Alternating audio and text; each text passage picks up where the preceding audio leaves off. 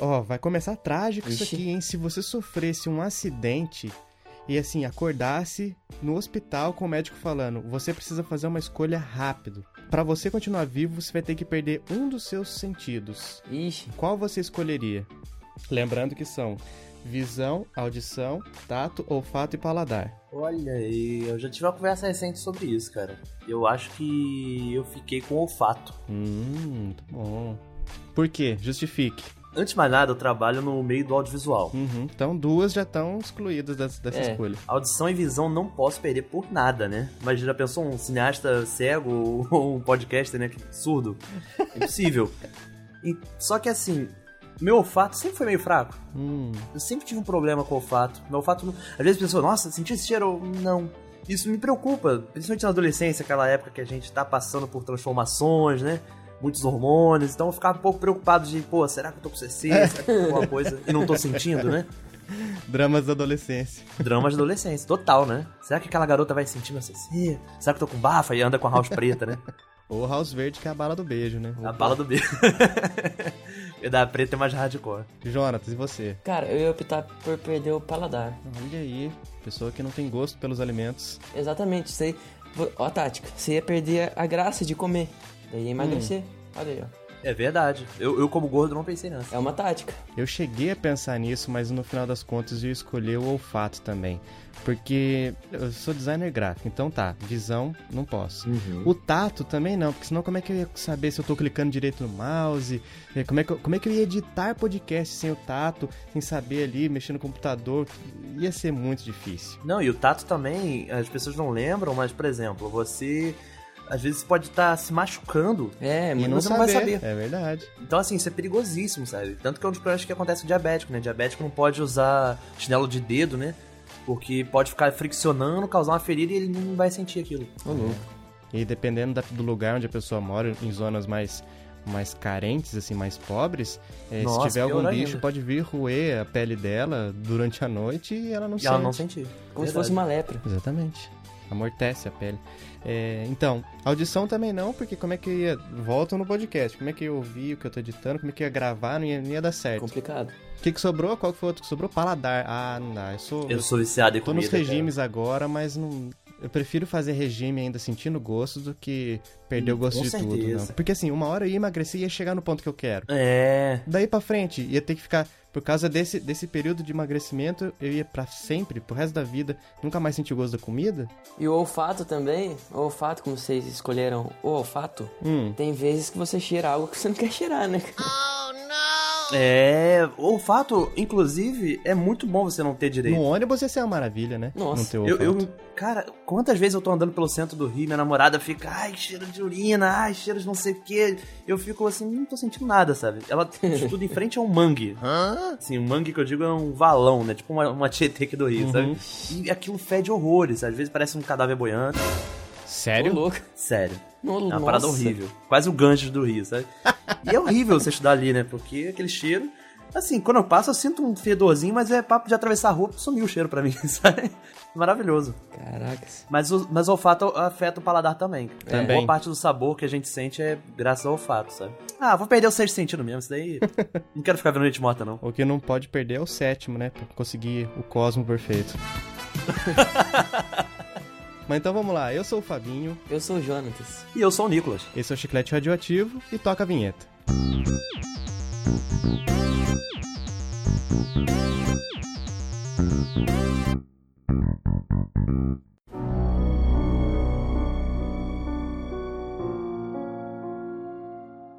E nós estamos aqui pela segunda vez, é o primeiro convidado que vem pela segunda vez.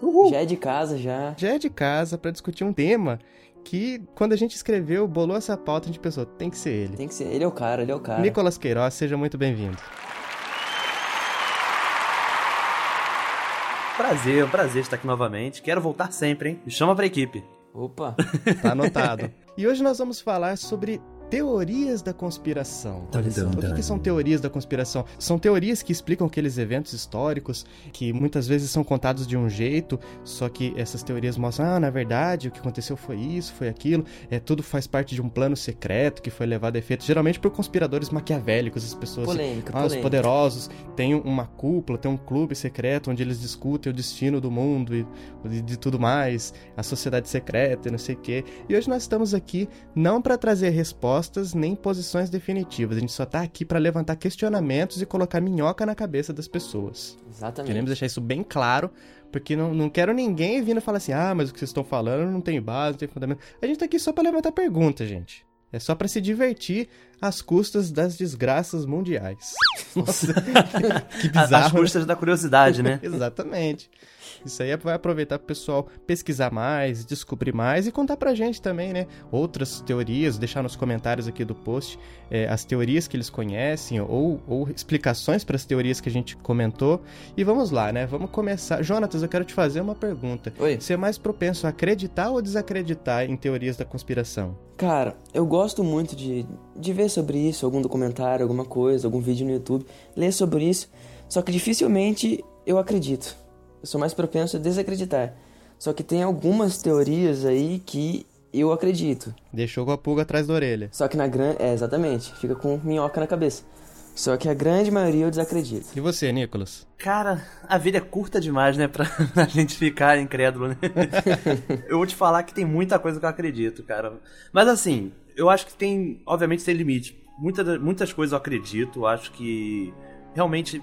Porque, por exemplo, quem nunca no colégio já conspirou, por exemplo, pra um grupo, trabalho em grupo. Tipo, não vamos chamar aquela pessoa ali não, que ela é meio chata tá? Aí você dá um jeito de não chamar aquela Isso é uma conspiração, sabe? Faz mind games com as é. outras pessoas do grupo. Exatamente, isso acontece. pra alcançar esses objetivos maléficos. Então, se a gente, assim, no, no, microcosmo da nossa vida, fazemos essas conspirações, imagina as grandes corporações, sabe?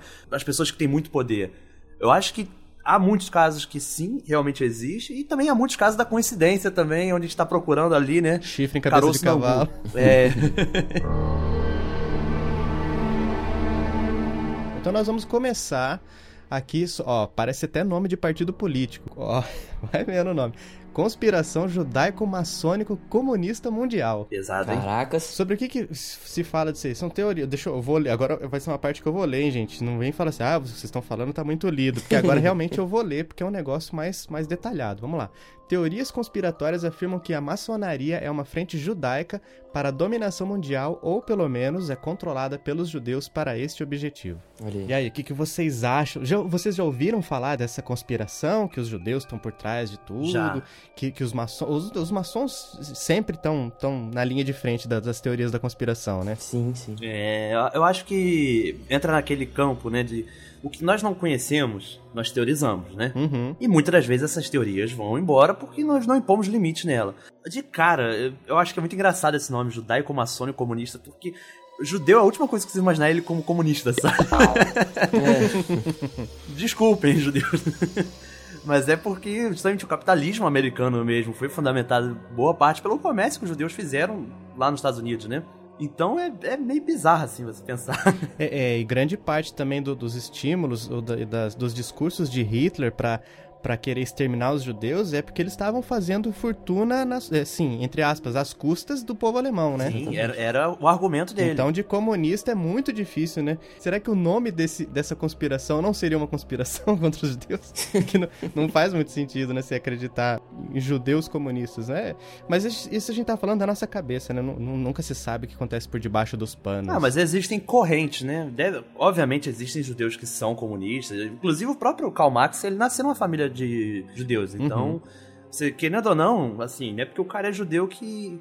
Eu, eu, fiz essa piada, mas nem todo judeu é um capitalista, né? Sim. Vai ter casos e casos, então, quem Exatamente. sabe? Exatamente. Outra parte aqui, ó, diz. Um exemplo disto seria o famoso Os Protocolos dos Sábios de Sião, um documento publicado em 1903 que alegava uma conspiração judaico-maçônica para alcançar a dominação mundial. Esses protocolos propagaram a ideia de que um grupo influente de pessoas, o qual tem como braço a maçonaria, que pratica cabala judaica, está conspirando para governar o mundo. Cara, fala cabala, fala Illuminati, eu só penso em Marvel.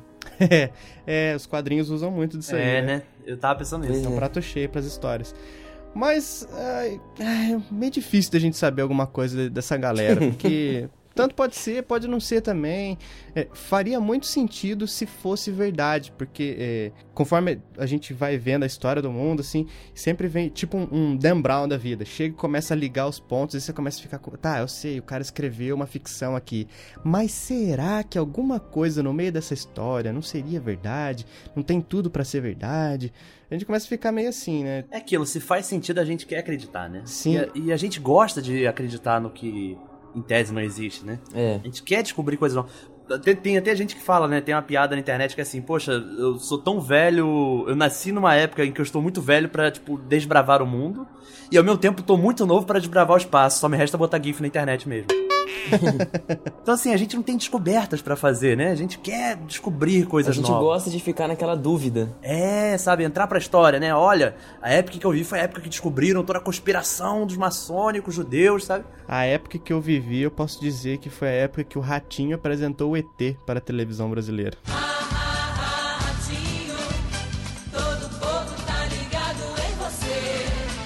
Qual o ET Bilu? Não, o ET que fazia parte Ah, o ET, o ET mesmo.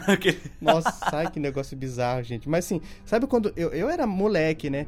Mas você ficava assim, caramba, o que será que é? Não, não vai ser um ET. Os caras não vão levar um ET numa caixa. Foi bem anos 2000 Mas mesmo. O que será que é, cara? Nossa, chupa-cabra no Gugu. Nossa. Nossa, chegou aqui na nossa redação uma foto que possivelmente pode ser o chupa-cabra. Não, o melhor era, no final, essa é mais uma história que o povo conta. É pra ser minha... maquito, né? De mulher no, no pau. É, televisão, meu amigo, é isso. Eu via muito disso. Eu estudei 5 anos pra isso. Eu via muito disso no Balanço Geral, na Record. Ah, é, mas mais recente, Balanço tá Geral. Assumindo, é... Tá assumindo o posto do que o Ratinho era no passado. É que eu sou mais recente, né? Esse estilo de jornalismo vai vir lá com o Alborguete. Você já ouviu falar do Alborguete, o Alborg. Sim. O Alborguete foi o primeiro cara a é o sensacionalismo, né? Você usa da emoção Sim. e cria todo um espetáculo ali em cima de uma coisa que é notícia. É, era muito, era muito ruim, cara. É, ele pegava um cacetete, batia na mesa, sabe? Gritava no rádio. Então as pessoas gostam disso, né? Porque tem todo um, ó, um personagem, ele ali irado com a violência. Ah, então. Sim fez sucesso, o Ratinho bebeu nessa fonte e vai tendo aí os filhos dele, né? É, cara, eu ficava desde a uma e meia da tarde até as quatro horas que acabava o programa assistindo isso, porque prendia atenção. Eles conseguem prender a atenção da gente. São apenas histórias que o povo conta. Mas então vamos lá, vamos seguindo aqui, vamos falar sobre agora um tema que é mais polêmico, que é a máfia branca, a medicina. O que, que a medicina tem, medicina. tem de conspiração nos seus, nas suas entranhas? Será que existem é, é, doenças famosas e ditas como sem cura até o momento, que já possuem cura, só que não é, não é lucrativo divulgar essa cura? O que, que vocês acham? Tem uma que eu conheço, é a AIDS. Hum. É bem, bem maluca essa, essa teoria. Isso que eu já ouvi falar dessa tal de AIDS. É. Que... eu nunca tive. tipo, a teoria diz que a AIDS foi criada. Todo mundo sabe que ela veio do, dos primatas, né? Dos macacos. Hum. Mas a teoria diz que ela foi criada em laboratório pela CIA para conter a população homossexual do, do, planeta. Não, o que não, não, deixa de ser verdade é ela vir do macaco, né? Porque você Sim. pode testar isso num laboratório com macacos, né? É, pode ser. É, é muita loucura, cara. Mas que, Nicolas, o que, que você acha? Você acha que existe existe disso aí no meio farmacêutico? Caramba, olha, eu acho que tem também uma teoria parecida com a cidade com ebola, né? Falando que ebola também foi uma doença criada também. É complicado, né? A gente saber o que foi criado, o que não foi criado, como que isso foi passado, né? Exatamente. Eu não sei, eu acredito que ela veio do primata mesmo, porque do local que ela veio, lá da África, né? Tinha casos de, por exemplo, comerem carne de macaco, sabe? Uhum. Ou às vezes até mesmo de ter uma relação sexual com o macaco, sabe? Então, obviamente algo ia, ia se pegar ali, né? Ia dar muita sopa pro azar, né? Exato, é muita sopa pro azar. Mas sabe o que é interessante falar sobre a AIDS? Porque a AIDS é uma doença cultural também. Cultural no seguinte aspecto, de que você consegue estudar a sociedade nos anos 80 pelo viés da AIDS, sabe? Uhum. De como ela é tratada e como ela é tratada hoje. Hoje a AIDS é uma doença que não mete medo. É, realmente. A gente tá aqui falando que a gente, óbvio, a gente não quer pegar, mas não mete medo. Você consegue viver até seus 70 anos com AIDS de boa, hoje em dia, né? Só que, claro, a base de muitos remédios, tratamento. Na minha infância, nos anos 90, AIDS era uma palavra que. Sentença de morte, né? Era até proibido falar em casa, sabe? Uma coisa que, sabe, não fala esse nome que esse nome aí atrai coisa ruim, sabe? Tipo Voldemort. Voldemort.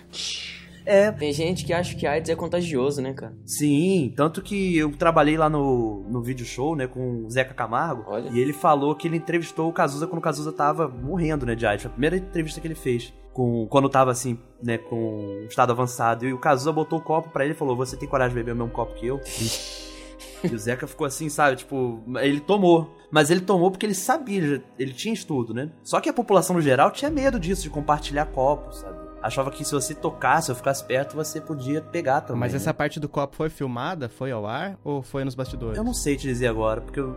se eu ver essa entrevista tem muito tempo. Se foi ao ar, sei, com certeza muita gente. Ah, pronto, o Zé Camargo tá com AIDS. É, morreu, morreu. Mas viu até hoje. Mas é, é interessante porque eu vi também recentemente o stand-up do Ed Murphy no Netflix. Sim. Na qual é um stand-up dos anos 80. E ele vai falar sobre a AIDS e ele, assim, não, o preconceito não é, não é meu, tá? E ele vira e fala, é uma doença de gay, sabe? Ele fala, ah, não tenho medo da AIDS, a AIDS é uma doença de gay, sabe? Os crioulos gays é aí que tem que se preocupar, sabe? É assim mesmo que ele fala. Pouco agressivo. E realmente era assim o pensamento da, da galera na época. Na época, realmente, como falou, a teoria de exterminar a população homossexual, uma teoria bem bizarra até, né? É. Uhum. Mas o pensamento da, da massa era esse, de que é uma doença de gay e não preciso me preocupar. E uma coisa que me deixa assim meio meio com a pulga atrás da orelha, com minhoca na cabeça, com relação a essas questão de máfia branca e doenças que já tem cura, mas que não é divulgado. É assim, geralmente, eu, eu já vi muitas pessoas, assim, em volta de mim perderem a luta contra o câncer. Mas geralmente, geralmente, deve ter casos, claro que deve ter casos de pessoas que perderam, mas assim, quando eu vejo famosos, gente da televisão, pessoas importantes na política, ah, tá na luta contra, contra o câncer. Passa um tempo, a pessoa ganha, é muito difícil ver gente Sim. famosa assim. É lógico que a porção da população que é famosa, que tem um, um é, que é vista, mais conhecida, é muito menor do que dos uhum. nós, os meros mortais, né? Mas, ai, eu sempre vejo isso e fico, caramba, será que basta ter dinheiro para você conseguir mais coisas? Eu não sei se vocês já se perguntaram isso, sobre isso. Olha, eu, eu, eu, assim, eu discordo um pouco porque eu conheço bastante casos famosos que morreram de AIDS, sabe? Inclusive, o meu ídolo da música, que é o Ronnie James Dio, né, do heavy metal, ele morreu de AIDS, de, de AIDS, de câncer, tipo. Sim. E, assim, esse lance do câncer, eu acho que sim, o dinheiro faz diferença, porque é, quem viu Breaking Bad até vê, né, o tratamento para câncer é caríssimo. Uhum. E volta e meia tem alguém no Brasil fazendo vaquinha online de, tipo, eu quero ir pros Estados Unidos fazer esse tratamento, ou pro Canadá, né, onde quer que seja. Verdade. Então, acho que isso faz muita diferença, sim. Eu acho que a pessoa como uma figura pública, ela vê muita gente apoiando ela também, né? Na maior parte das vezes, né? É verdade. E isso é fundamental. Eu perdi, sei lá, uns três ou quatro parentes já para câncer, sabe? Câncer até que apareceu bastante na minha família. Então eu, eu sei como é que é o dia a dia dessa doença. E a moral da pessoa é tudo para ela vencer, sabe? Se a pessoa é otimista, ela acredita que ela vai ganhar aquilo, não tô dizendo que é 100% garantido, mas é quase que 80%, sabe? Porque o, o corpo da pessoa luta para combater aquilo, né? Agora, quando a pessoa se entrega, é muito difícil. E às vezes a pessoa, se ela não tem condição, a pessoa é depressiva, ela tá passando certos problemas, e ela não tem o apoio devido, ela, ela vai sucumbir, ela vai se entregar aquilo. Enquanto que um, um famoso. Vai fazer não. metanfetamina. Ou vai fazer metanfetamina, né? Tem até aquela brincadeira, né? Que dizem que no, nos Estados Unidos Breaking Bad funciona. No Canadá, ele seria, seria tudo sistema público de saúde, então ele não precisaria fabricar metanfetamina. E no Brasil ele ia morrer porque o médico ia falar que era virose e não ia falar que ele tava com câncer. Ou seja, é complicado, né? Outra coisa que endossa isso que você tá falando, Nicolas, é, não sei se vocês viram um tempo atrás, eu tô aqui com uma notícia no site aberto do Correio Brasiliense, é de hum, agosto desse ano, 2015, é, de crianças no Hospital do Câncer que receberam ligações de dubladores do Cartoon Network. Ah, sim, isso foi genial, foi demais. Genial. E isso, pra criança, gente, criança é, é muito, muito sofrido ver a situação de crianças com câncer, né? E Sim. os dubladores ligavam, faziam a voz dos heróis dos desenhos que, que a criançada curtia e falavam assim, olha, não desiste, continua na luta, que você vai vencer, tá? E isso fazia toda a diferença, né? Principalmente criança, né? Criança, então... É, esse, esse final de semana, um desses aí que teve aí, teve o programa do Esquenta, né? E aí meus pais sempre ligam a TV assim no almoço domingo uhum. e fica zapeando. E aí por acaso passou e a minha, ué, que tá vendo que o Esquenta tá, tipo, num hospital, né? Eles fizeram um especial dentro de um hospital. Eu vi. Caramba, foi pesado aquele, aquele episódio, assim. Mas às vezes é necessário pra, pra população ter conscientização do que tá acontecendo, né? Muita gente tem câncer e quem sabe ajudar também, né? Regina Casella entrevistou um menininho de, acho que de 9 anos O menininho é sensacional, tá ligado? Ele, ele é muito autoestima. Ele é muito. Ele tá consciente da doença que ele tem, sabe o risco que ele corre, mas mesmo assim ele não desiste, sabe? Ele é. é eu não sei explicar, foi, foi muito bonito, cara. Vocês lembram de um jovem indiano que apareceu na Oprah, que fez sucesso na internet? Foi assim, tema de vários e-mails, PowerPoint, corrente, sabe?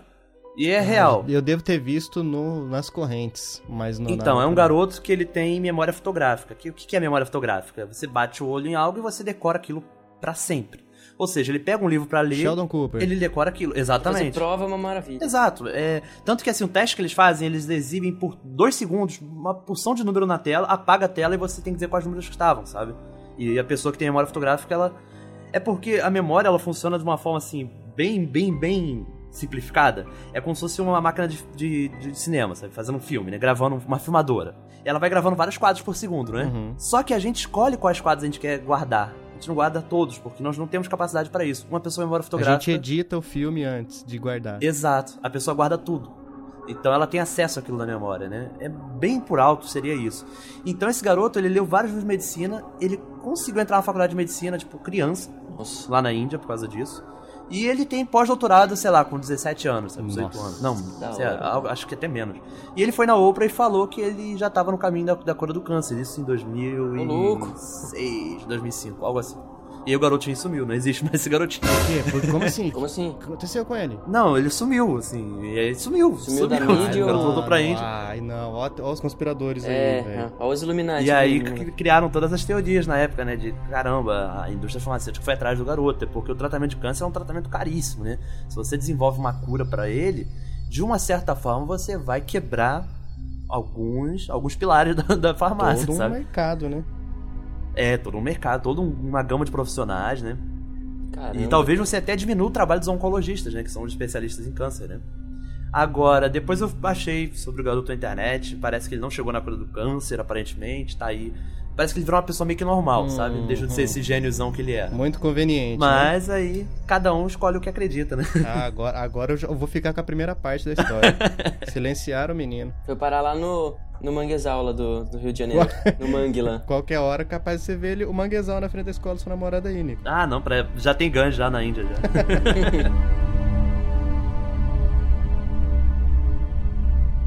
Vamos lá, vamos seguir então. Agora é uma que é muito polêmica e eu não acredito nessa conspiração. O Homem na Lua. Você não acredita no Homem na Lua? Não, eu não acredito na conspiração que o, do, do Homem na Lua. Ah, Mas faz sim. sentido, hein? Faz Olha. sentido. Ah, Quando você começa a juntar um monte de coisa, alguma coisa no meio dessa bagunça vai fazer sentido, né? Olha, eu vou te, vou te falar que assim, eu acredito que o homem foi na Lua sim. Mas tô sentindo que tem um mais aí chegando. Tem, tem um porém. Hum. O porém é que eu não sei se foi na data que falaram, Hum. naquela época, porque era muito conveniente naquela época. Era o muito conveniente. na Lua. Pra ganhar a corrida espacial. Exatamente. E, e a Rússia estava ganhando a corrida armamentista até Sim. então. Foi a primeira a mandar um homem pro espaço, né? Foi a primeira a fazer muitas coisas no espaço. Então, os Estados Unidos estavam perdendo essa corrida. Então, o que um amigo meu do trabalho fala, que é uma frase que eu adotei pra mim, e eu já acreditava no Homem na Lua, e na época lá, em 69. O que esse meu amigo fala é o seguinte: o que mais me convence não são os- as provas, entre aspas, as provas dos Estados Unidos, mas sim o silêncio da Rússia. Porque tava acirrado aquilo ali. Tinha, ah, vamos mandar cachorro, vamos mandar macaco, vamos mandar dromedário, vamos mandar elefante indiano.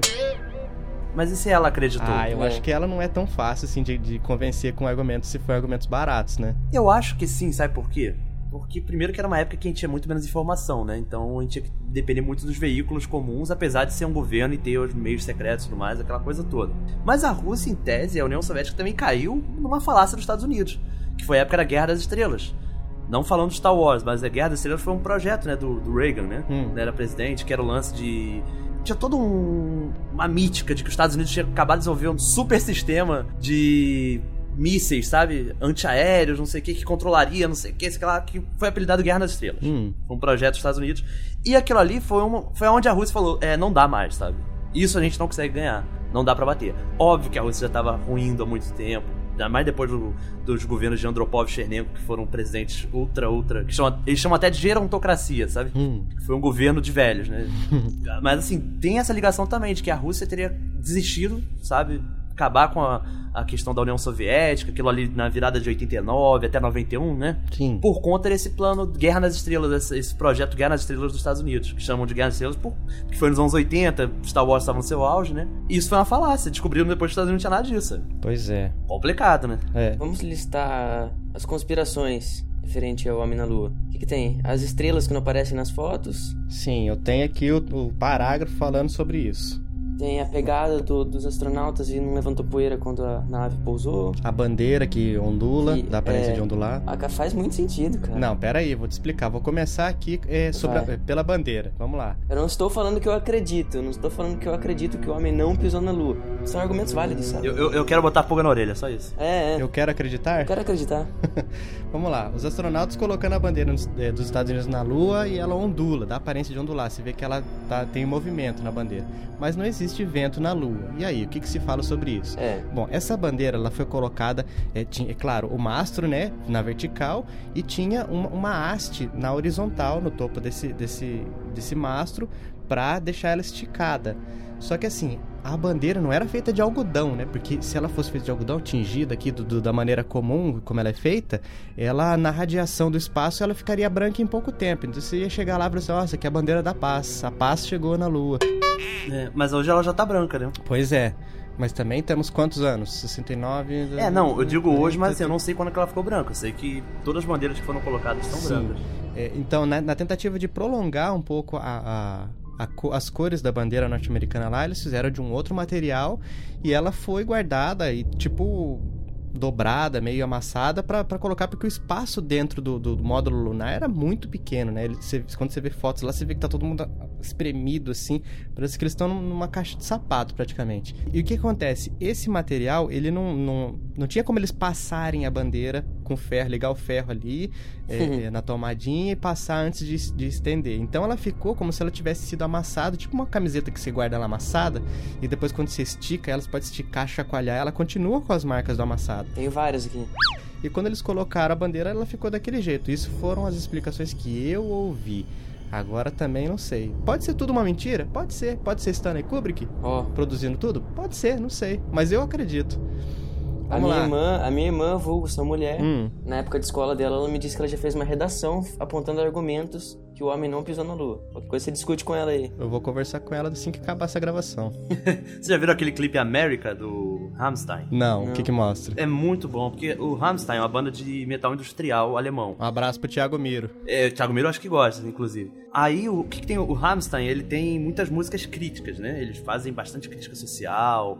É muito interessante. E eles têm uma música chamada America, na qual é tipo, We are living in America, America is wunderbar, que é tipo, maravilhoso, né? Hum. E aí ele mostra o mundo inteiro assistindo TV, vendo os Estados Unidos. Tipo, a globalização, né, e o e o domínio cultural que os Estados Unidos pregou no mundo. Então você tem, tipo, é, jovens tribais na África comendo pizza, sabe? Enquanto praticam o ritual deles lá no meio da- das ocas deles, sabe? Na- nas construções lá deles. Uhum. Você tem monges chineses saindo com, de um templo com um McDonald's na mão, sabe? Vai mostrando o mundo todo e a influência. Você vê um japonês fumando Luke Strike, sabe? E usando o cabelo do Elvis. Então é bem interessante. E no final, e tem a parte do Homem na Lua, sabe? Que os, os caras da banda estão todos de astronauta tocando no espaço, né? Falando que a, que a a América é, é maravilhosa. É, mostrando a criança pegando uma criança, tipo, faminta, sabe? Na África. E o Papai Noel pegando ela no colo e botando Coca-Cola na, bo- na boca dela, sabe? Então é bem, bem forte, assim, a crítica social do clipe deles. Só que no final, o astronauta faz tipo um ok pra câmera, sabe? Na hora de tirar a foto. E a câmera vai afastando e mostra todo um estúdio de Hollywood, sabe? Os caras passando com aquele módulo deles, sabe? De, tipo de mentira. aí um ajeitando a, a roupa do outro e tal. Ah, essa foto ficou boa, ficou boa, sabe? Bem. Legal, cara. tipo por trás, sabe? da- das câmeras. É muito legal esse clipe, Os vale a pena. bastidores de 1969. Exato, muito legal, assim, é, foi claro, foi uma pulga que eles colocaram na orelha das pessoas, não quer dizer que eles acreditam, eles são crentes nessa, nessa teoria, né? Mas se for ver também, pra gente, Nicolas, Jonatas e eu, se o homem foi ou não foi na lua, pra gente não muda em, não muda em nada. Grande. Bolhufas, né? É, é só questão, quero acreditar, não quero acreditar. Vamos lá, as estrelas, né, Jonas? Você comentou das estrelas que não aparecem. Não, o que, o que eu ouvi é que se eles focassem nas estrelas para pegar o brilho das estrelas, ia ficar tudo branco onde eles estavam, sabe? Exatamente, porque o pouso da Apollo aconteceu durante a manhã lunar, então o Sol estava brilhando muito intensamente na, na, parte onde eles estavam. Então, para não estourar a foto, você que já, todo mundo que já tirou o celular, se apontar pro, pro céu, as coisas e, e, ainda estiver pegando alguma parte do, da, da, Terra, assim, para baixo do horizonte, você vai ver que uhum. para o céu ficar nítido, é, a parte de baixo fica muito escura. Ou se Sim. você quiser focar na parte do, da Terra, a, o céu fica muito claro, estourado no branco. Então eles tiveram que diminuir a abertura da câmera, né? Tinha que ser é, é, calibrada para uma abertura muito pequena para entrar é, menos luz, porque senão a foto queimaria, estouraria no branco. Então não aparecem as estrelas que comparado com o Sol e a proximidade dele, as estrelas é, é, não iam aparecer. O que mais que você falou, senhor Jonatas? Vamos lá, tô preparado aqui para você. Olha só, Caramba, olha só. metralhadora. A nave, a nave, a nave que pousou e não levantou poeira. Sim, quando o senhor diz nave, o senhor quer dizer módulo lunar, né? Sim, você me entendeu. você tá falando Millennium Falcon. Olha aí, você está atacando, você está atacando o, o argumentista e isso é uma falácia, você sabe disso, né? o módulo ele pesava 17 toneladas e o que diz assim: quando ele pousa, não deixa marcas, mais perto dele, as pegadas dos astronautas podem ser vistas. Exatamente. Então vamos lá. O que eu tenho escrito aqui: a camada de poeira é bem fina, então o módulo de aterrissagem lunar pousa em rocha sólida. A poeira, enquanto soprada para longe pelo impacto da descida, rapidamente retorna ao chão e é pesada pelos astronautas quando eles começam a caminhar na Lua. Então, eles a, a, camada de poeira não era muito grossa. Sim, é uma camada então, quando fina. eles pousam o módulo lunar, ele cai praticamente na rocha. E o que se espalha da, da, da poeira fica ao redor, assim. Então, como eles desceram não no lugar onde o módulo de aterrissagem está, porque ele estava lá, né? Não tem dois corpos não ocupam o mesmo lugar ao mesmo tempo. Então, eles ficaram ao redor ali. Então, onde a poeira estava é mais fácil de, de, de, de deixar as marcas. Outra coisa que fala é que assim, ah, é, é sem umidade, como é que eles deixaram pegada e tal. É. Assim, não, não existe vento na Lua, então as pegadas ficam. Se você fizer uma pegada no, areia que estão construindo aqui do lado de casa, tem aquele monte de areia, eu fiz uma, passei ali e ficou a marca do meu tênis. Se passar um ventinho, vai bagunçar a areia e sua pegada some, mas não existe vento na Lua. Então, as pegadas que ficam lá ficam por muito mais tempo até desaparecerem. Até dizem que até, até hoje são, são possíveis de ser vistas as pegadas do, do, do, dos astronautas da Apollo 11. Faz sentido, faz sentido. Não, você me convenceu. Eu te convenci? Não. Eu gosto não? de ficar na dúvida mesmo. Ah, então tá bom. A gente não tá aqui, a gente avisou desde o começo que a gente não tava é, aqui pra é. convencer ninguém, né? Polêmica, só, só implantar a polêmica. A gente tá numa era da internet que tudo é tão é tanto textão que o, o cara convenceu o outro e falou: Eu te convenci? Não, sério? Você vai parar de brigar comigo? não, não te convenci, não. Qual foi, cara? Continua acreditando aí, pô. A gente tem que discutir.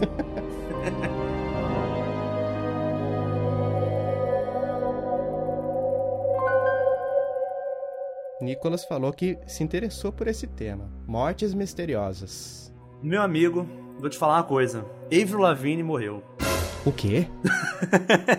Essa é uma teoria de mortes que famosos aí. Tem uma teoria de que ela teria morrido. É uma teoria, se não me engano, foi feita por um brasileiro e repercutiu lá fora. Que o cara diz que na época quando saiu o álbum Under My Skin, lá em 2000 e pouco, ela teria morrido, mas a produtora, aquela coisa gravadora, não queria isso, substituíram ela. E realmente, se você for pegar a Avril de hoje e a Avril daquela época, né? Quando ela estourou com o Skater Rock, né? Uhum. Skater Boy, na verdade. Skater Boy. Ela, quando estourou, ela tem muitas coisas diferentes, sabe? Desde o formato nariz, a uma mancha aqui, uma pinta ali, sabe? Ixi. Inclusive a voz dela mudou. E isso é o mais bizarro mesmo, assim, mudou agressivamente. Tipo, ela saiu, tipo, tenor pra soprano, Aí, sabe? Morreu, morreu, morreu. É o novo Paul McCartney? É o novo Paul McCartney. Exatamente isso que eu ia falar, do Paul McCartney. Então, essas teorias de morte, do que pra, só para contextualizar o pessoal que tá ouvindo e não, não sacou de primeira, assim, pessoas que estão por aí, mas são sósias dos originais que já morreram, ou pessoas que morreram. Foi mostrado que morreram, mas pessoas acreditam, ele ainda está vivo, está em algum lugar. A famosa frase que Elvis não morreu. Foi para eu vi ele saindo de tal loja. Sim. É complicado, é complicado. Eu vi Hitler aqui no Brasil. Olha, tem tem essa, essa tem do Hitler foi fogo. Essa do Hitler tem até foto. Eu já, já viu? vi. E não é difícil de acreditar. Né? O cara é muito parecido. É uma foto dele sem, sem bigode, né? E careca. É velho, bem velho já. Nossa, eu vi, eu vi essa foto. Ele parece que ele morreu tem pouco tempo, sabe? Assim, Casado com uma negra, né? Isso, lá no norte. Que faria né, o quê? Tudo para não levantar suspeita, né? Onde já se viu, né? Quem que ia imaginar Hitler casando com uma, uma mulher negra? É, Hitler casar com uma Caramba, negra. essa daí foi. Não, mas é, essa questão do, dos nazistas na América do Sul, isso é, isso é fato, isso não é uma teoria, não. Realmente, muitos nazistas vieram pra América do Sul, né? Famosos, inclusive. Então, você não tem como. Assim, esse fio da, da meada já é um fio interessante. Dá para ter essa teoria. E com, quando tem uma morte onde não há corpo, onde não há foto. Uhum. Isso, exatamente. Sem corpo não há crime. Exatamente. Ó, tem, tem um, uma pessoa da nossa lista aqui, relativamente recente, que meu pai, ele acredita piamente que ele ainda está vivo que é o Bin Laden. Pô, vou te falar que do Bin Laden eu também Eu também acredito. acredito. Eu, eu acredito que ele tá vivo. Ah, eu tenho uma pergunta para fazer. Bin Laden realmente existiu? É isso que eu ia falar. Sabe um negócio que me fez pensar muito sobre a questão Bin Laden? Homem de, Homem Ferro, de Ferro 3. 3. exatamente, mandarim. Olha aí. Já assistiu o, o Nicolas? Sim, sim.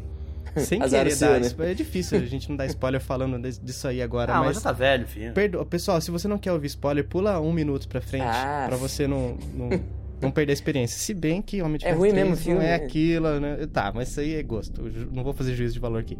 Vamos lá. O que se, o que, que se passa em, em Homem de Ferro 3, né? Todo mandarim lá falando que ia atacar o Homem de Ferro, vou atacar você na sua Vilãozão casa, não do sei mal. quê. Heróis não existem mais, não sei o quê. Daí quando chegam, pegam ele, ele era um, apenas um ator que tava falando o texto que, que tinham passado pra ele. Aquele ator você faz filme de, de, de múmia. E eu acho que queimaram muito aquele ator. Sim. Ele tinha tudo pra ser um ótimo vilão, mas ele virou um, um, Um um bêbado. palhação lá. Ah, muito louco. Tá, mas então. Bin Laden, será que Bin Laden existiu ou foi um personagem criado pelos Estados Unidos? A gente vai falar mais sobre Bin Laden mais pra frente, né? Mas assim, Tem essa daí que você falou se ele existiu ou não. Se ele existiu, eu acho que no dia que, que dizem que, matou, que mataram ele, eu acho que ele não fugiu. Eu acho que nem mataram, eu acho que ele foi capturado. E tá vivo. Aí. por que que, o que que se fala? Foi capturado e levado para a área 51.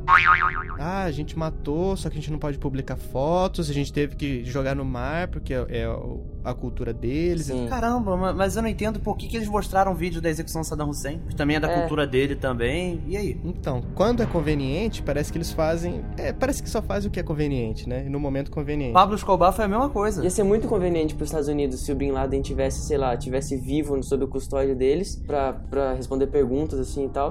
E os Estados Unidos ia ficar com a fama de, de herói, sabe? Que sempre tem. Eu acho que não. Não capturaram ele. Eu acho que. Eu acredito nessa teoria de que ele nunca existiu ou foi transformado num vilão, sabe? Uhum. Porque, assim, aí a gente entra na, na teoria de conspiração do 11 de setembro também, né? Porque o 11 de setembro, ele é muito também cheio de nuances, sabe? Para um grande atentado terrorista, ele falhou muito. No sentido de que ele atingiu o World Trade Center num dia que menos pessoas estavam naquele prédio, sabe? Tudo, assim, tudo contribuiu para que menos pessoas morressem, sabe? Sim. E aquela queda daquele prédio, várias pessoas, arquitetos, né, engenheiros, falam que tem sempre algum problema da lesão que é muito estranha, né? ela lembra uma implosão, Sim. que as estruturas metálicas dele não cederiam daquela forma, ele talvez ele tenderia a fazer inclinações e tombar por conta do impacto na lateral e não desmoronar, né? Chegaremos nesse ponto. Nossa, eu tô ansiosíssimo por isso. Essa é a minha favorita, essa é a minha favorita. E assim, a gente tem essa coisa dos Estados Unidos ter um vilão. Os Estados Unidos ele é uma cultura baseada na violência e, e na guerra ao exterior, né? Ao, ao estrangeiro. Uhum. Desde que eles chegaram lá, era antes o, o inglês, passou a ser o, o, mexi, o mexicano, não, o índio, né? Sim. E assim foi ao longo da história. Sempre teve um vilão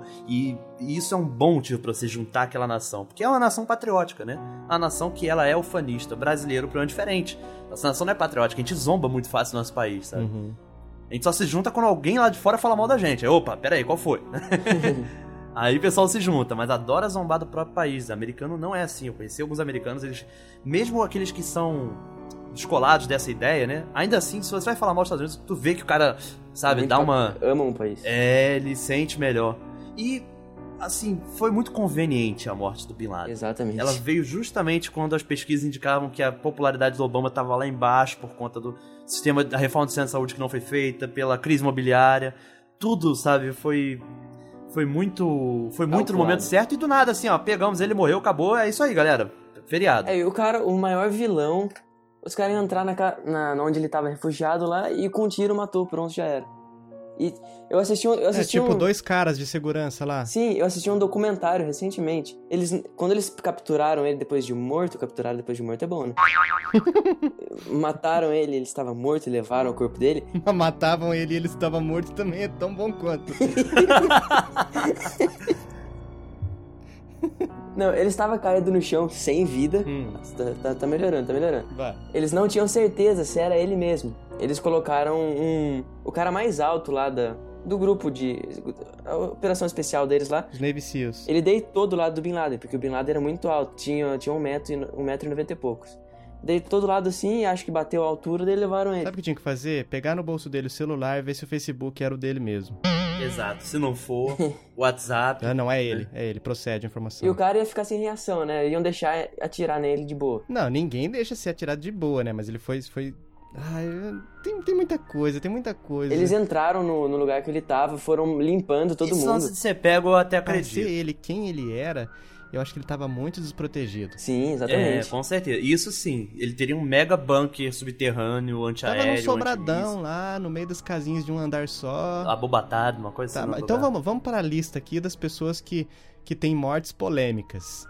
Abraham Lincoln, o que, que, vocês acham? Vamos, vamos fazer um bate-bola rapidão aqui do, dos nomes dessa lista. Cara, do Abraham Lincoln. Tem muito que eu não conheço aqui. Eu realmente.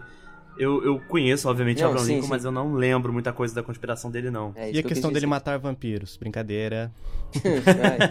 Adolf Hitler, a gente comentou. A gente eu comentou. acho que não morreu do jeito que foi. Eu também que acho que não. Escrito pela história. Ele foi pra Argentina, depois foi pro Brasil. Tem esses boatos, né? Bruce Lee. Tava aqui Cara, na lista Bruce também. Lee é muito bizarro, né? Bruce Lee é bizarraço. Do Bruce Lee, eu acredito em outra teoria a de que quiseram encobrir uma possível overdose, sabe? Por conta de toda a popularidade dele e a boa imagem que ele tava, tava criando, né? Pra não queimar a, a imagem que tinha sido feita para ele. Mas pegou muito mal esse lance de aspirina, né? Morrer de aspirina. Tudo bem, sabe que a aspirina mata, mas sabe? Quanto aspirina, né? E o filho do Bruce Lee?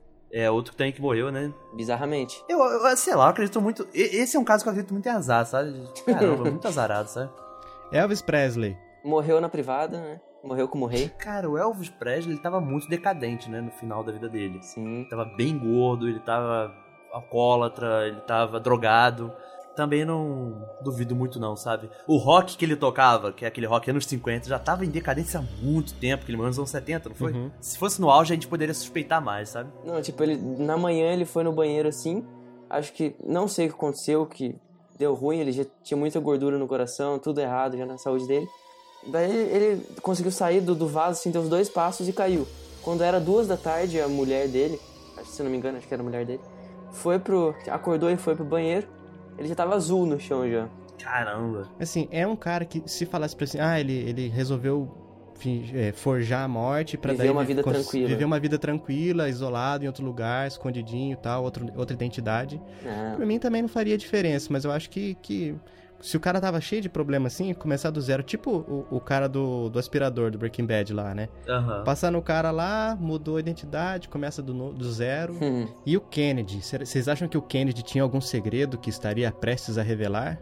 Tem gente que fala isso. Mataram ele porque ele sabia demais, ou ele ia, tipo, expor algum negócio, um esquema aí da galera que, que não, era, não era válido ser feito naquele momento. Não sei. É complicado. Seguindo aqui, Michael Jackson morreu? Cara, morreu, morreu. Michael Jackson morreu, morreu. Cara, também já tava fazendo hora extra, outro também tava decadente. Como eu gostava desse cara. Gostava velho. mesmo? Sim. Nunca ouvi você falando nada dele. A que foi caindo. esse, né? Não, mas eu sempre gostei, cara. Eu sempre soube da história dele. Não é da minha é, época, né? Eu não sei né? também. Para mim, acho que entra na mesma aqui do, do que a gente já tinha falado. Que se, se foi já... Tô cansado, preciso descansar, quero aproveitar meus últimos dias em paz. Eu acho que seria válido. Ele tinha, ele tinha 56 quando ele morreu. E o Osama Bin Laden, que a gente já comentou também, tem muita polêmica envolvida, né? Tem. Eu posso puxar dois, dois nomes para essa polêmica de Deve. famosos que morreram, né? É, aí já no cenário do hip hop anos 90 eu colocaria o Tupac e o Big Smalls, Rapaz. né? Porque assim, é muito interessante esse cenário, até para quem não curte hip hop, né? Porque aconteceu o seguinte, existiam um movimento do hip hop nos anos 70, 80, isso reforçou com o Run DMC, aquela coisa toda, né? Sim. E nos anos 90 você vê, claro, na transição, uma, um surgimento do gangster rap. O que era o gangster rap? Era o rap criminal, né? Voltado para a vida nas ruas, mais aquele streetwise, mais voltado para o crime mesmo. E você tinha ali. Bloods e Crips? Bloods and Crips, você tinha o NWA, né? Niggas with Attitude, que era fazendo música com Fuck the Police, coisas bem pesadas mesmo. E tanto que o FBI começou a ter um. criou aquele selo, né? Parental Advisory, uhum. né? Se não me engano. Se não me engano, foi nessa época que surgiu isso. Então, o que, que acontece? O, o, Tupac, ele era da costa oeste, da, da, região da Califórnia, né? Los Angeles.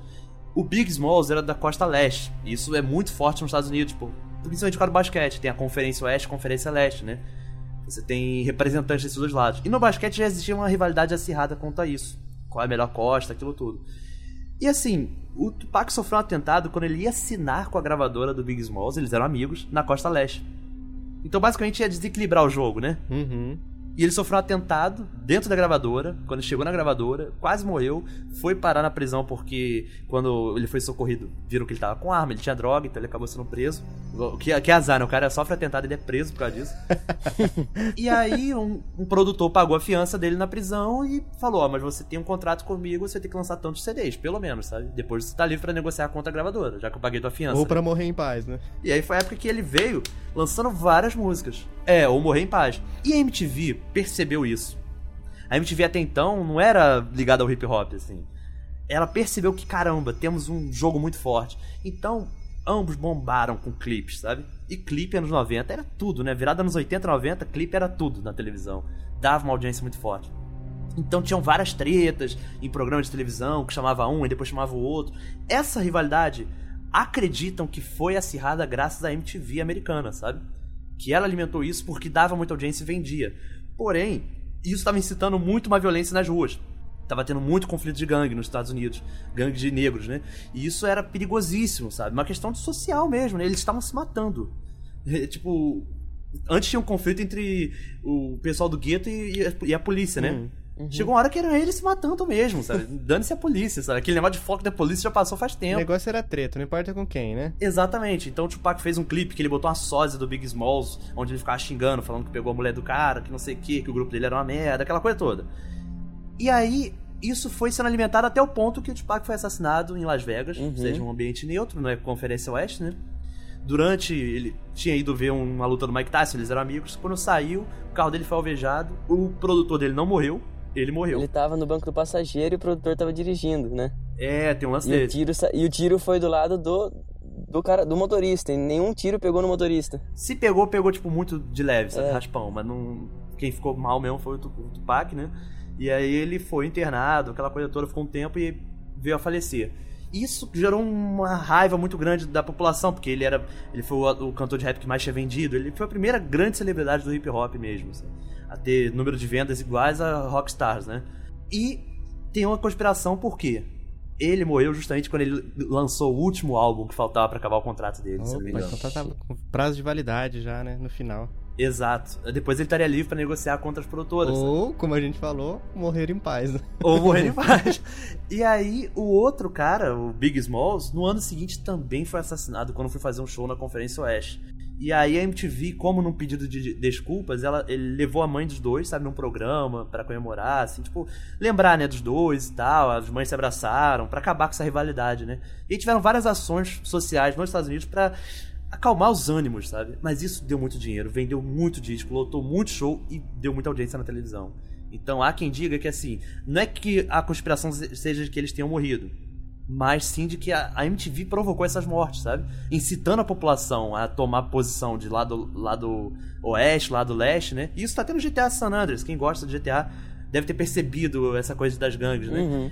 Mas também a conspiração de se Tupac morreu ou não, porque ele, a capa dos álbuns dele sempre davam a entender que ele estava morrendo. Ele fazia capa onde ele era Jesus pendurado na cruz. Ele fazia muitas músicas que falava que ele iria voltar depois da, depois da, da morte, sabe? Ele morria nos clipes dele sempre e voltava depois. Ele deixou muitas mensagens subliminares. É um, assim, um prato cheio, sabe? Pra quem gosta disso.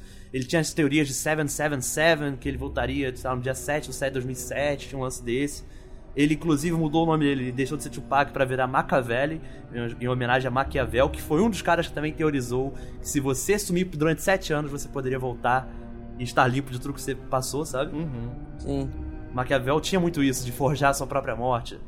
Então, isso também rendeu muita coisa. Tanto que parece que em 2007, nesse dia 7 de 7 de 2007, teve uma galera que se reuniu em Los Angeles esperando a volta do Tupac e teve que o Snoop Dogg ir lá, tipo, galera, deu já. Vamos né? pra casa, sabe? Não vai acontecer, sabe? Porque o Snoop Dogg era amigo dele, né? É bem, é bem interessante, assim. É, é, faltou nessa lista aí, eu acho que vale a menção. Vale, vale. Muito bem. Como diria Jurandir Filho, solta o som do Tupac. When I was young, me and my mama had beef, 17 on the streets. Though back at the time, I never thought I'd see a face. Ain't a woman alive that could take my mama's place. Suspended from school. Chegamos. Pode, pode gritar contente aí. Agora, não. É que se, se eu gritar contente, vai passar a imagem de que eu gostei do atentado. Eu É. não posso passar essa imagem. Mas eu acho que essa é uma teoria válida. 11 de setembro. Cara, te- um amigo meu contou pra mim que, tipo, ah, aqueles negócios de sempre. Ah, amigo falou de um primo que tem um irmão que Hum, sempre, sempre. Sei. Tava jogando um jogo online assim, daí, tipo, tinha americano no, no server, no servidor. Daí o americano colocou pra provocar 7x1. Daí o brasileiro colocou. aí. O brasileiro colocou 11 do 9. é muita maldade isso. É, vamos lá, então, o que, o que, do que se trata? Essa, essa é a mais famosa, não acho que não precisa nem explicar. É, será que o 11 de setembro foi atentado terrorista ou foi é, Armação dos intencional do governo? Arma- armação do governo dos Estados Unidos, George W. Bush. Sacrifício, Sacri- assim é dizendo, isso. né? Você corta uma parte da sua carne para um, um, um bem maior, né? Isso, tipo, é, cortar um membro gangrenado para que é, é, isso não se espalhe. Ou, no, em época de zumbis, cortar a mão que foi mordida para que a infestação não se espalhe pelo corpo. Aí, Fabinho, você que tá mais inteirado no assunto, apresente os lados. Eu tenho os pontos aqui. Eu tenho, é, primeiro ponto, seguinte. Falha da NORAD, né, a, a agência de, de- de defesa é, aérea dos Estados Unidos, em interceptar quatro aviões e do tamanho que eram. O que, que os teóricos da conspiração dizem? Dizem que o vice-presidente dos Estados Unidos, na época era Dick Cheney, Uhum. teria dado ordens para que o exército não tentasse recuperar os aviões das mãos dos sequestradores. Isso é o que eles dizem. O que, que vocês acham sobre isso? Vocês acham que foi azar demais num dia só? É complicado, hein, cara. Tem, tem também, assim, se tratando do 11 de setembro, a gente também fala do ataque ao Pentágono, né, que as pessoas esquecem, né? Já viu as filmagens de câmeras, né, de segurança, filmagens? Sim, Não é um avião aquilo, né? É um míssil. né? exatamente. Fora Sim. que todas as, as câmeras. Só, só sobrou aquela imagem que você procurar no YouTube você vai achar. Todas as outras câmeras de segurança de postos de gasolina, de, de locais que tinham ali perto, foram confiscados sem explicação, a mando do governo. E você vê, procura imagens no, no Google Imagens lá. Pentágono 11 de setembro. Tem muitas imagens que tem a, a, a simulação ali A guarda tava muito abaixada, sabe? Tava muito. do, do, do buraco que, o- que o. Entre aspas, né? Tô fazendo aqui, ninguém tá vendo. O buraco que foi causado pelo avião, esse avião, entre aspas, e na frente, assim, o, o- a simulação do tamanho do avião. Você vê que não existe espaço das asas batendo, a grama na frente do Pentágono, naquele lugar. Te- tem- só tem um risco, assim, de, de, de desgaste. O avião. De cair de golfe, né? Isso, é. Tipo, o cara que chegou fazendo um rasante, mas um rasante campeão. E o que dizem é que, que o piloto que, que tava. é, que tinha sequestrado esse, esse avião, que, que bateu no Pentágono, era o, o, o menos experiente de todos eles. E conseguiu fazer aquilo lá. E assim, os, as turbinas são feitas de liga de titânio, gente. E aquilo foi. Assim, Evaporou. pelo, pelo que se passa, foi totalmente derretido, desapareceu e, e não ficou vestígio porque o calor foi muito grande. Só que o que, que eles encontraram lá? Amostras de DNA das pessoas que estavam no avião e de- do sequestrador. Como que o DNA, que é um negócio tão sensível, É orgânico, né? permaneceu e turbinas de liga de titânio foram consumidas? Não consigo acreditar numa coisa dessa, gente. Fala sério. Posso apresentar um ponto pra deixar mais um, um, um nó, né? Claro. Por favor. Tô ansioso por isso. A gente, a gente tava falando da- do Homem na Lua. Sim. Conspiração ou não. Anos 80, quer dizer, agora eu me confundi, não sei se foi anos 80, mas você lembra do caso Roswell? Sim. Aquilo ali foi apresentado pelos Estados Unidos. Só que não deu muito tempo, aquilo ali foi desmistificado. Eles mesmos desmistificaram, né? Uhum. Por quê? Eu sempre quis saber o porquê de Roswell, sabe? Uma pegadinha Roswell com a população mundial. 1947. Ah, e 47, Nossa. é, realmente, eu chutei, chutei muito errado, mas. assim, caso Roswell, eu, eu ia falar dele pelo seguinte fato de que, assim, os Estados Unidos já não mostrou coisas absurdas e queria que a gente acreditasse, sabe? Uhum. O Roswell para mim foi um desses. Aquilo ele foi televisionado, aquelas imagens da. Como é que fala? Da. A palavra autópsia de um alienígena, Nossa. né? Só que eles viram que não dá para sustentar aquilo por muito tempo, aquela mentira. Durou tempo demais, se for ver até, né? Exato, tanto que tem muitos que acreditam até hoje, né? Sim. Que assim, eles dizem que foi mentira, mas não foi, eles estão falando isso porque eles não querem mostrar os fatos por trás daquilo. Mas assim, um país que já fez tanta coisa bizarra, cara. Sabe? A história dos Estados Unidos é uma história meio bizarra, né? Eu não duvidaria se, se isso fosse também uma farsa, sabe? E é sempre assim, sem muitas provas, sabe? Você pode ver que é quase sempre da parte dos Estados Unidos isso, né? É, e tipo assim, usar, quais são seus argumentos para provar que isso é verdade? Não, é a nossa palavra, pode acreditar. É, tipo, a gente matou o Osami, mas não tem foto. Não, não, Acredite. é, o ritual deles lá, a, religião, a cultura deles lá não, não pode, não, não foto, pode né? então a gente não fez. Mas tá morto, viu, galera? Uhum. Um abraço aí, vamos... vamos Respeita a religião, mas invade lá e mata todo é, mundo. Criança, isso. ataca o hospital. é, é, é bizarro. É verdade, que eu não tinha parado pra pensar nisso, mas faz muito sentido.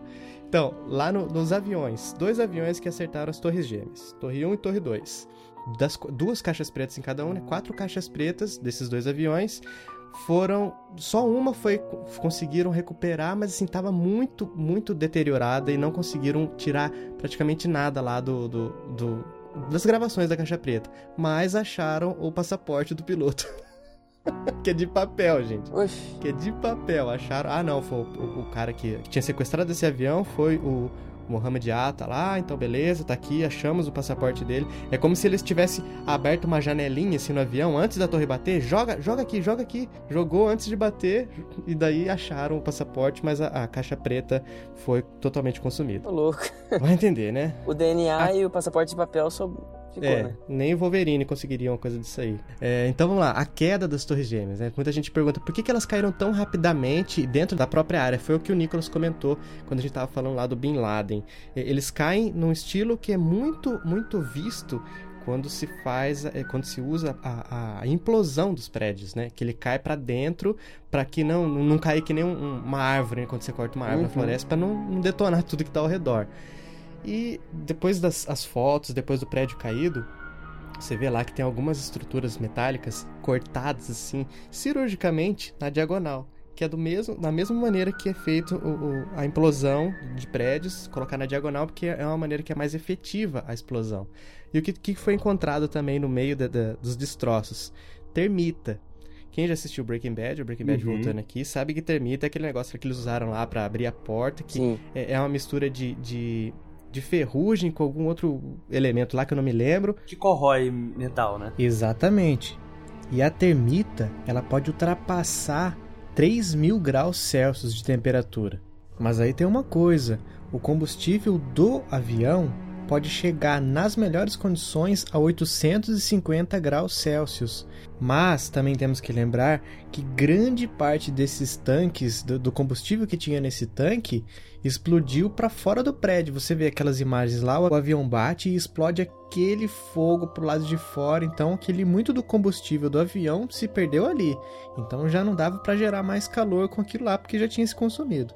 E aonde o bicho pega é que pro aço derreter, conforme foi contado para a gente todo esse tempo, a gente precisa de no mínimo 1400 graus Celsius. Então tem uma margenzinha assim que não deixa a conta fechar. Como é que o combustível do avião chegou a essa temperatura? O pouco que sobrou, né, ali no, nos andares onde houve o, o impacto do avião, para derreter essas vigas. Um pouco estranha essa história, né? Acredite se quiser. Pois é, temos aqui alguns, alguns, algumas informações. É, temos aqui cinco, cinco, casos. Vamos lá. O primeiro, 6 de agosto de 1970, um prédio de 50 andares em Nova York queimou por mais de 6 horas e não caiu. Segundo, 4 de maio de 1988, um prédio de 62 andares em Los Angeles queimou por mais de 3 horas em 4 andares e não caiu. Em 24 de fevereiro de 1991, um prédio de 38 andares na Filadélfia, construído em 73, queimou por mais de 19 horas o fogo se espalhou por oito andares e o prédio não caiu. 18 de outubro de, mil, é, de 2004, mais recente agora. Um prédio de 56 andares na Venezuela, construído em 1976, queimou por mais de 17 horas e o fogo se espalhou do 26º até a cobertura, e ele também não caiu. 11 de setembro, dois arranha-céus, 110 andares, é, construído em 73 também, queimaram por 56 minutos um e 17 minutos o outro, queimando em quatro andares e o prédio caiu. Não, e assim, é interessante que eu até procurei alguns dados aqui sobre capacidade de pessoas no prédio, né? uhum. né? Quantas pessoas podiam estar naquele prédio. E assim, o que eu vi é que o prédio tem 220 andares. Muita coisa. E morreram menos de 3 mil pessoas, quase 3 mil pessoas, né? Eu acho que foi muito pouco, assim. Não, pô, não, tô, não quero desejar a morte. O horário foi muito conveniente também, né? Não tinha começado o expediente de muita gente. Tinha alguns andares que estavam, assim, entre parentes, entre aspas, de novo, em reforma. Tinha o pessoal que estava meio afastado. Foi muito conveniente, isso que eu falo. É, se fosse... Parece que, assim, na visão do terrorista, eles foram falhos, sabe? Eles falharam Sim, é. miseravelmente. que eles quiseram atingir o símbolo do capitalismo, sabe? Matar muitas pessoas e. Ok, 3 mil pessoas é gente pra caramba. Mas hum, poderia ter sido muito mais se tivesse calculado melhor isso. Né? Eu imagino o Bin Laden lá na caverna dele dando aquele tapa na testa, falando assim: hum, erramos o fuso horário. se fosse, tipo, o Hitler seria: nai, nai, nai. ah, e teve ó, o edifício 7 também lá, que caiu depois. Ah também por causa do calor do, do... é difícil, ah, é difícil esse aceitar. é muito difícil de acreditar é. desculpa mas eu ainda não consigo e outra coisa o, o seguro que tinha sido feito pouco tempo antes a pólice milionária lá bilionária é, é, com a cláusula específica de ataque terrorista e, e assim para entrar em vigor a cláusula teria que ser destruição total do prédio caramba é sério? muita é muita coisinha junta né Sim, eu, eu, eu não posso falar que que é mentira dos Estados Unidos, mas eles tiveram muito azar nesse dia. Ô, oh, coitadinhos deles, né? É muito né? conveniente, né, cara? É, e, e é curioso porque eu, é o que eu disse, né? Você acaba tendo que justificar uma guerra no Oriente Médio.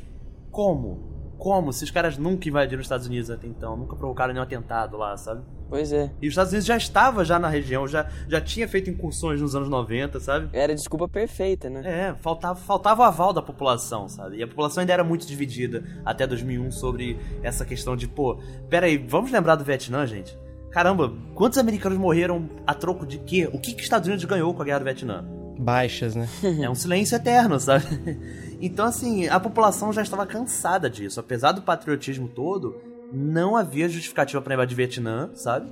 E, novamente, para eles seria matar muita gente, matar muitos soldados indo pro Oriente Médio a troco de quê, sabe? Agora, quando algo é derrubado, um símbolo, né? Dentro do seu próprio país, aí as pessoas foram à rua, matem esses árabes malditos, sabe? Correndo com ancinhos, tochas. Tanto que eu tenho até medo de ir pros Estados Unidos, cara, com minha barba do jeito que tá, sabe? é, faça a barba antes de tentar. Né? Outra coisa também foi a, a, a questão da, da segurança, da, do pessoal abrir mão de, da liberdade, que é o maior símbolo dos Estados Unidos, porque não, pode averiguar a minha vida, pode estar é, é, tá sempre ali de olho, o grande irmão pode entrar em ação aqui, porque... O alistamento aumentou após o 11 de setembro. Muito, muito, porque o brio americano tinha sido ferido, né? É, exatamente. E desde, desde a Guerra do Vietnã você não tinha motivo para isso, né? Você teve aquele, aquele jovem que lutou na Primeira Guerra Mundial, o filho dele foi para a Segunda Guerra Mundial, o neto para a Guerra do Vietnã e acabou a Guerra Fria nos anos 90. E né? eles cada vez mais com repulsa da guerra, né? É, assim, acabou, acabou o motivo, acabou. Nada como um um ataquezinho desse para agitar a população. Ah, gente, é difícil. Né? Vamos encerrar por aqui antes que eu. Cara, tem, tem muito mais teorias por aí. Se, ou, se o ouvinte quiser, a gente faz uma parte 2, né? Pois é, deixa aí nos comentários que você acha que é uma teoria legal para ser discutida. A gente pode até chamar o Nicolas, Chama o Nicolas mais de uma novo, vez. Opa.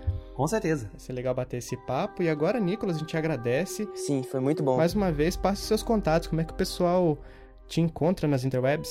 Rapaz, eu que agradeço novamente, né? É sempre um prazer estar aqui gravando com vocês, sempre uns assuntos muito instigantes, se assim podemos dizer. E quem quiser me encontrar, é só acessar lá o bacanudo.com.br, conferir o nosso podcast principal, Bacanudo, e o podcast que eu apresento, edito, faço tudo. É, só não tô, sei lá, plantando bananeira, mas. Ainda, né? Ainda, ainda, ainda né? Vi que eu posso, né? Em áudio, ninguém vai ver mesmo. que é o Caçadores da Lista Perdida. Você vai curtir lá, tá bem, tá bem maneiro. Maravilha. Jonatas, se o pessoal entrar em contato com a gente, como é que eles fazem? Só procurar lá chicleteradioativo.com.br. Você vai achar. Não tem igual. Não tem igual. Você deixa aquele comentário maneiro nos nossos posts lá e é sucesso. A gente vai responder você rapidão. E no Twitter, Jonatas? Só você procurar por arroba chiclete rádio. E no Facebook? Facebook é só você digitar lá, facebook.com.br chiclete radioativo. Facinho de achar. E se você achar que a melhor maneira é você mandar um e-mail pra gente, a gente vai receber e vai responder o quanto antes também. É só escrever para ochicleteradioativo@gmail.com. E a gente quer mandar um abraço especial aqui pro Vikovski, lá do podcast Opa Tá Bom, que ele escreveu um reviewzinho pra gente lá no iTunes. Então, como a gente já combinou algum, algumas semanas atrás, sempre que aparecer um reviewzinho novo, a gente manda um abraço nominal pra pessoa. Muito obrigado, Vikovski. Tamo junto, hein? Isso aí. E, e claro que o, o amigo ouvinte se ainda não fez, vai fazer o quanto antes, é classificar o Bacanudo, o Caçadores da Lista Perdida e o Chiclete Radioativo lá no iTunes, dando as estrelinhas que você acha que a gente merece. Olha aí, perfect. Maravilha. O ouvinte pode dar uma estrelinha, duas? Não, não pode. Poder ele pode, né?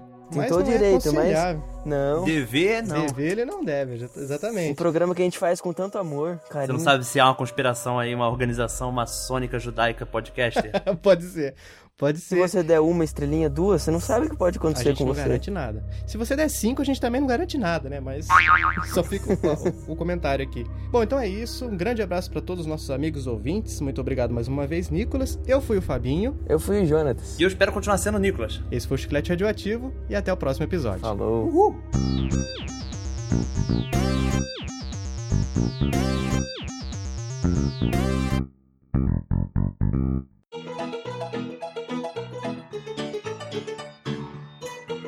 Se você, der, se você der uma estrelinha, duas, você não sabe o que pode acontecer com você. A gente não garante nada. Se você der cinco, a gente também não garante nada, né? Mas só fica o, ó, o, comentário aqui. Uma coisa que a gente garante é o sorteio. O sorteio já foi. Até quando sair esse já foi. Ah, errei. então a gente não garante nada mesmo. a gente não garante nada. foi no episódio passado, né, cara?